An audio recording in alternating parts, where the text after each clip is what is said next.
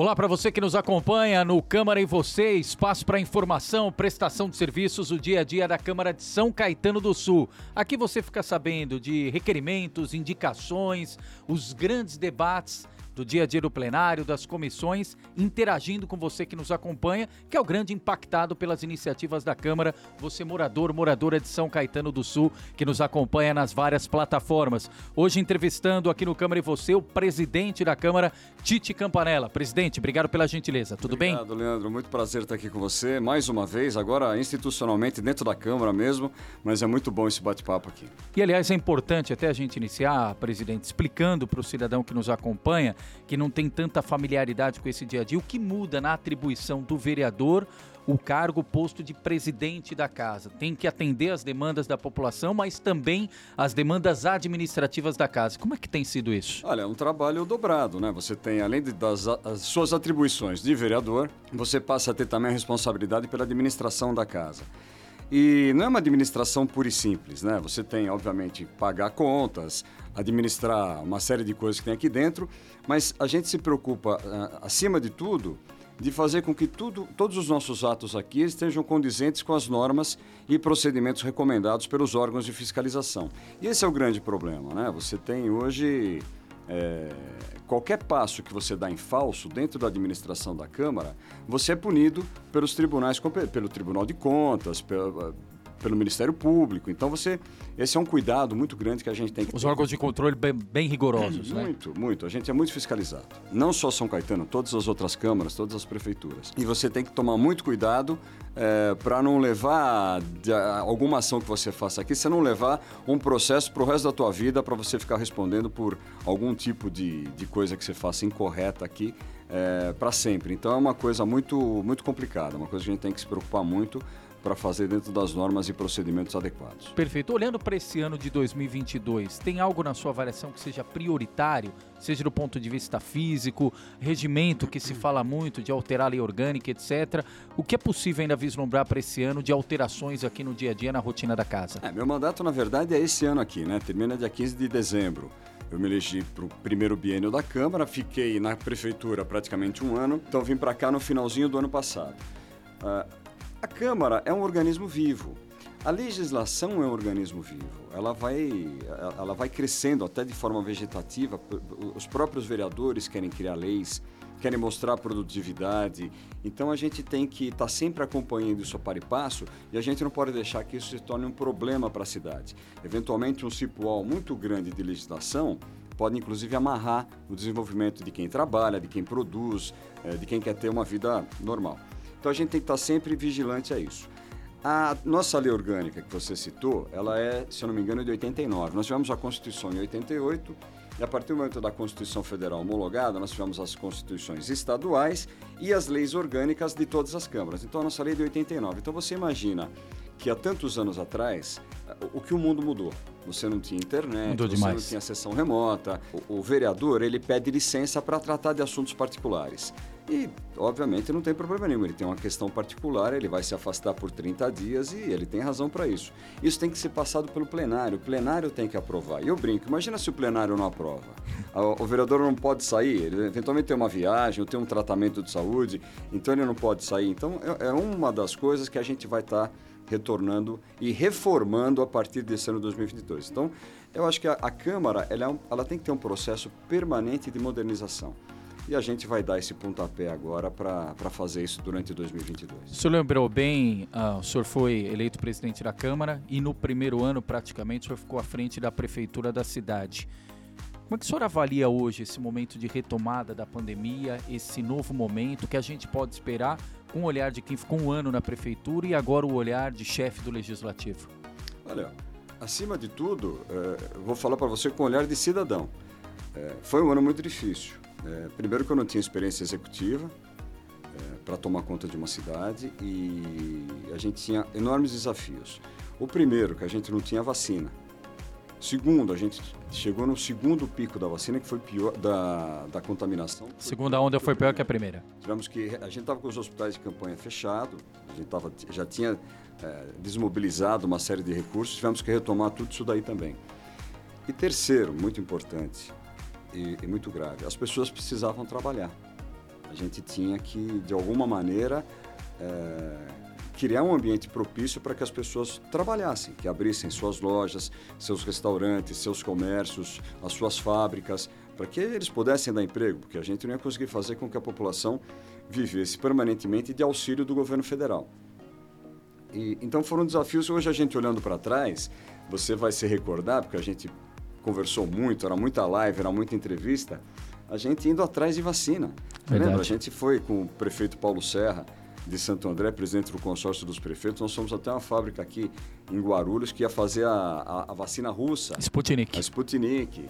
E, então tinha toda uma. uma, uma é, é olha, olhando para trás hoje, eu agradeço imensamente a Deus que me deu a, a, capacidade de poder conduzir a cidade naquele momento e tentando ser justo com é, e, e, ver como o tempo passa, né, presidente? Então, o senhor falou da vacinação, até via recentemente as postagens, São Caetano aí está passando de 400 mil doses 400 aplicadas. Mil doses. Pois é, e, e, e antes todo aquele momento para justamente encontrar. Agora, olhando só no, no recorte da retomada, presidente, o que mais preocupa nesse momento aqui a Câmara Municipal? É a questão do conteúdo intelectual das escolas. A gente tem visto, infelizmente, notícias em toda a região metropolitana do aumento do conflito é, por conta desse ambiente de ficar dentro de casa, é, abalou emocional das crianças. O que mais preocupa nessa retomada? Olha, eu acho que o que mais preocupa a gente é a economia nesse momento.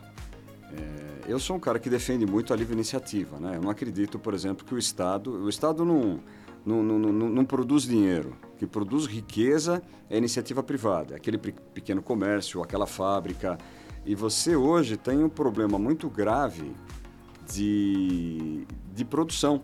Né? Você não tem, hoje você não tem abastecimento de peças na indústria de base, você tem falta de chips para as montadoras, você tem a General Motors parando, a Mercedes-Benz parando, a Toyota indo embora de São Bernardo. Então hoje você tem um, desequilíbrio muito grande dos meios de produção. Isso preocupa, porque isso é uma cadeia. Claro. Né? Você, eh, você vai afetar todo mundo. Então, essa hoje é a nossa grande preocupação. Porque a primeira e mais importante coisa que nós temos que ter é um emprego. Todo mundo tendo um emprego, que esse acho que é o grande objetivo de todo gestor público, você, com o emprego, você equaliza os outros problemas que você tem na sua vida. Obviamente, a retomada educacional é muito, é muito importante para a gente também. Nós tivemos aí dois anos praticamente de aulas sendo dadas de, de, de maneira é, não adequada. Né? O Brasil, infelizmente, eu repetia isso enquanto eu era prefeito, eu já falava isso o ano passado. O Brasil foi o país que mais tempo ficou sem escola, que ficou mais tempo com as escolas fechadas. É um absurdo que nós fizemos aqui no, no, no Brasil. Conversava muito na época com o Rosselli Soares, com o secretário de, de Educação do Estado de São Paulo, um cara extremamente competente. Aliás, que sempre criticou muito essa história da escola fechada. Preocupadíssimo com o retorno às aulas, porque não é possível que você deixe as crianças. Você, tudo bem, você tem aqui em São Caetano uma parcela muito grande da população que até conseguiu fazer um, um, um ensino remoto, um estudo remoto, e a gente conseguiu, através da Secretaria de Educação, também dar efetivamente uma aula de qualidade remotamente. Mas ela jamais vai se comparar com a aula presencial. Mas o ponto não é esse. Outras cidades, mesmo aqui do Grande ABC, fizeram de conta que deram aula para essas crianças durante um ano e meio. Não deram efetivamente aula. Essas crianças não tiveram aula, não tiveram acompanhamento, não tiveram nada. Foram, foi um ano e meio perdido. Tem defasagem de conteúdo. E dependendo da idade que aconteceu isso daí, esse é um processo recuperável. Irrecuperável. Então, é, é uma preocupação muito grande que a gente tem, não só com as crianças de São Caetano, as crianças do Brasil todo e também é uma preocupação muito grande. É, mas essa linha econômica também é interessante, até para os comerciantes, enfim, o, quem está no dia a dia produtivo de São Caetano, porque na área educacional a gente viu uma série de anúncios auxílio kit escolar, material escolar, uniforme, agora retomada do almoço nas escolas. Agora tem uma expectativa também de anúncios voltado a esses meses, que agora tem uma enxurrada, disparou a, a abertura de empresas, de microempreendedores, linhas de financiamento. Pode ter perspectivas a curto prazo, presidente? Inclusive a Câmara, o senhor acredita que pode pautar isso? Incentivos, linhas de financiamento, enfim, para dar um suporte também para quem está na área econômica da cidade? Olha, até pode. Eu acho que a gente tem um.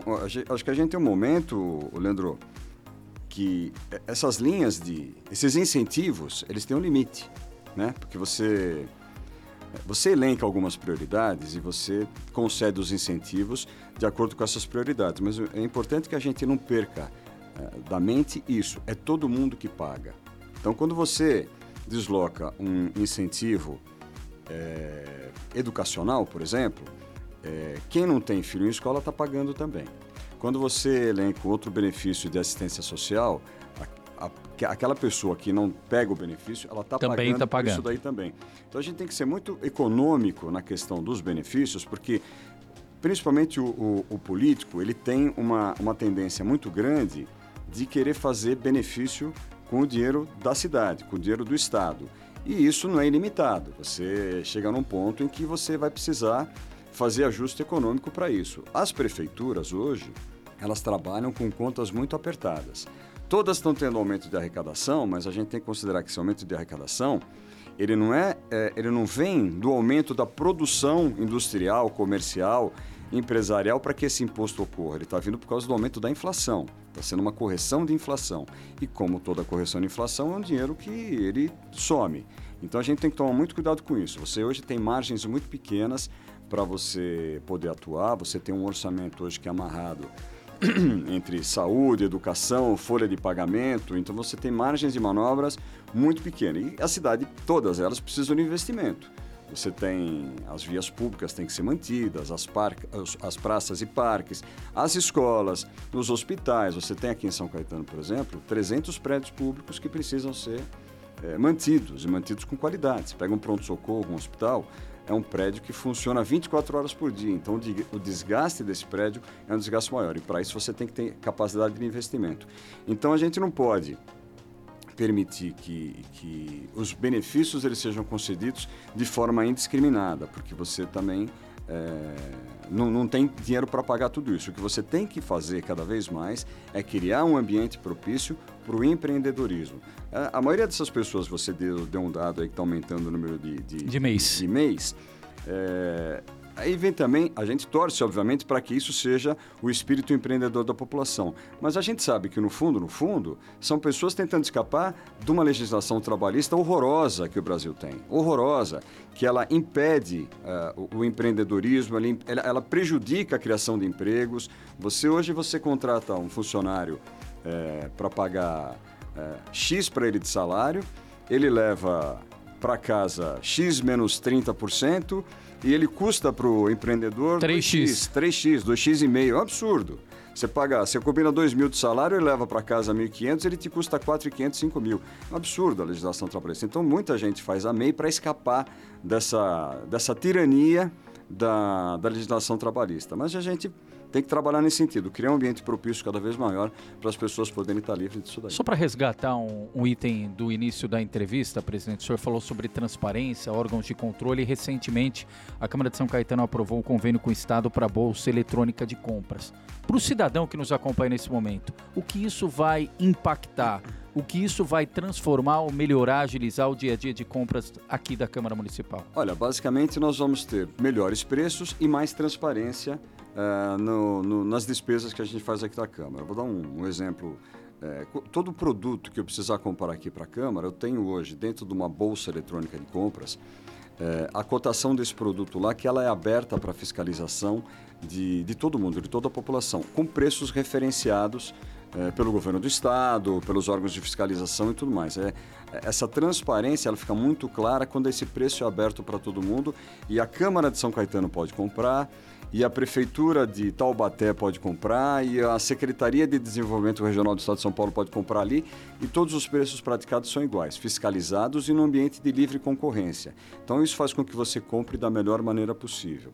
É, além disso, você tem também não só a compra de, de, produtos, mas também de serviços. Amanhã você vai precisar contratar é, qualquer outro prestador de serviço para cá, isso também está dentro da Bolsa Eletrônica então acho que isso só agrega mais. A prefeitura já faz parte dela faz tempo, a Câmara passa a fazer parte desde a semana passada disso, então isso agrega muito para a gente em termos de economia e de transparência. Presidente da Câmara de São Caetano, Tite Campanella, participando deste Câmara e você, presidente, obrigado pela gentileza, à vontade para suas considerações finais. Obrigado a você, Leandro, por, por estar tá fazendo esse trabalho aqui com a gente na Câmara. A Câmara está uh, adotando essa forma de comunicação cada vez maior com a população, porque apesar da gente viver numa cidade relativamente pequena e que a gente está na rua todo dia, a gente tem que ter isso daí também registrado aqui para que as nossas opiniões elas, eh, eh, elas não sejam cobradas mais para frente. Né? É importante que a população acompanhe isso e fale, puxa, mais uma vez, em 2022, no podcast que você fez, você falou isso, o que, que mudou? Ou por que, que não mudou? Perfeito. Então é importante